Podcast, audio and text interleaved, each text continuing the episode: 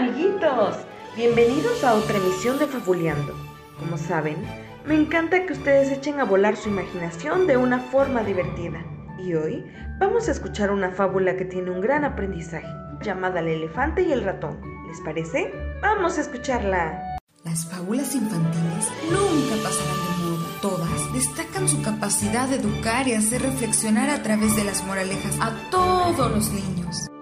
Un día, como tantos de la sabana, un gran elefante dormía la siesta. Unos ratoncitos jugaban a las escondidillas a su alrededor, y a uno de ellos, que siempre perdía porque sus amigos lo encontraban enseguida, se le ocurrió esconderse en las orejas del elefante. Se dijo, nadie se le ocurriría buscarme allí. Por fin ganaré. Entonces se escondió, pero sus movimientos despertaron al elefante, que muy molesto, pues había perturbado su sueño, pisó la cola del ratoncito con su enorme pata y le dijo, ¿Qué haces, ratón impertinente? Te voy a aplastar con mi enorme pata, para que aprendas a no molestarme mientras duermo.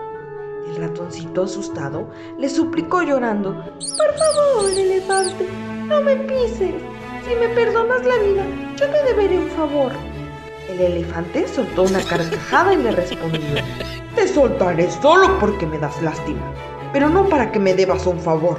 ¿Qué podría hacer un insignificante ratón por mí? Entonces, el elefante soltó al ratón.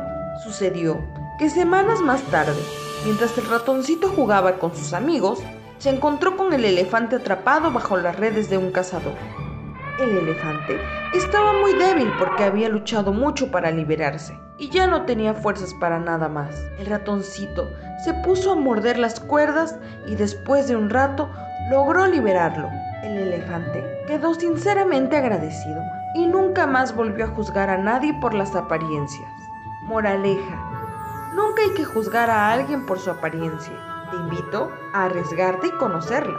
Tómate el tiempo para hablar de manera respetuosa con ese compañerito o compañerita con el que no platicas, porque piensas que es diferente. Y después escribas tres cualidades que hayas encontrado de él o ella y no las mandes a nuestra página.